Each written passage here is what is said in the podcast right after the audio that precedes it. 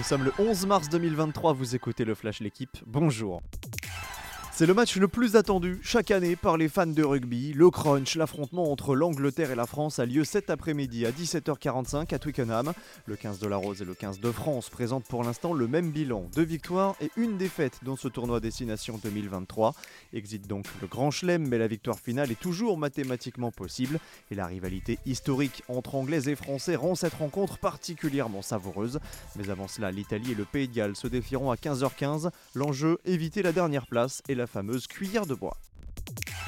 Lille et Lyon ont fait le spectacle en ouverture de la 27e journée de Ligue 1. Trois buts partout à l'issue d'un match à suspense.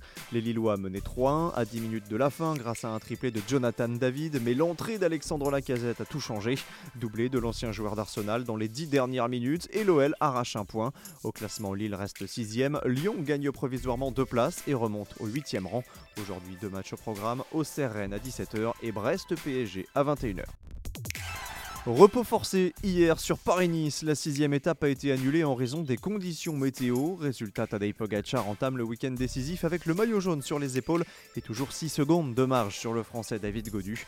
Aujourd'hui, place à l'étape Rennes avec l'arrivée au sommet du col de la Couillole. Sur Tirreno Adriatico, nouvelle victoire hier de Primo Roglic, sa deuxième consécutive. Il dépossède l'allemand Lennart Kemna du maillot bleu de leader.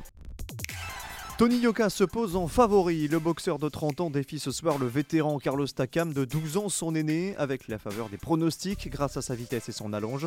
Combat phare de la soirée au Zénith, cet affrontement Yoka Takam est très attendu chez les suiveurs, notamment car Yoka reste sur une défaite en mai 2022. Merci d'avoir écouté le Flash l'équipe. Bonne journée